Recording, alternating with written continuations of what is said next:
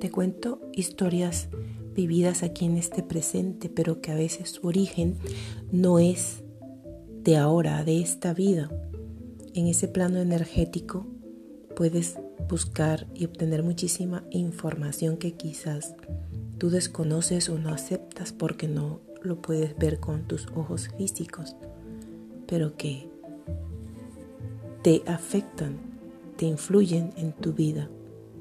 Te cuento historias de esas vidas pasadas de lo que encuentro, de lo que sé, de lo que veo. Situaciones que pasan en el universo, en ese universo cuántico que a veces no entendemos, no creemos o no queremos ver.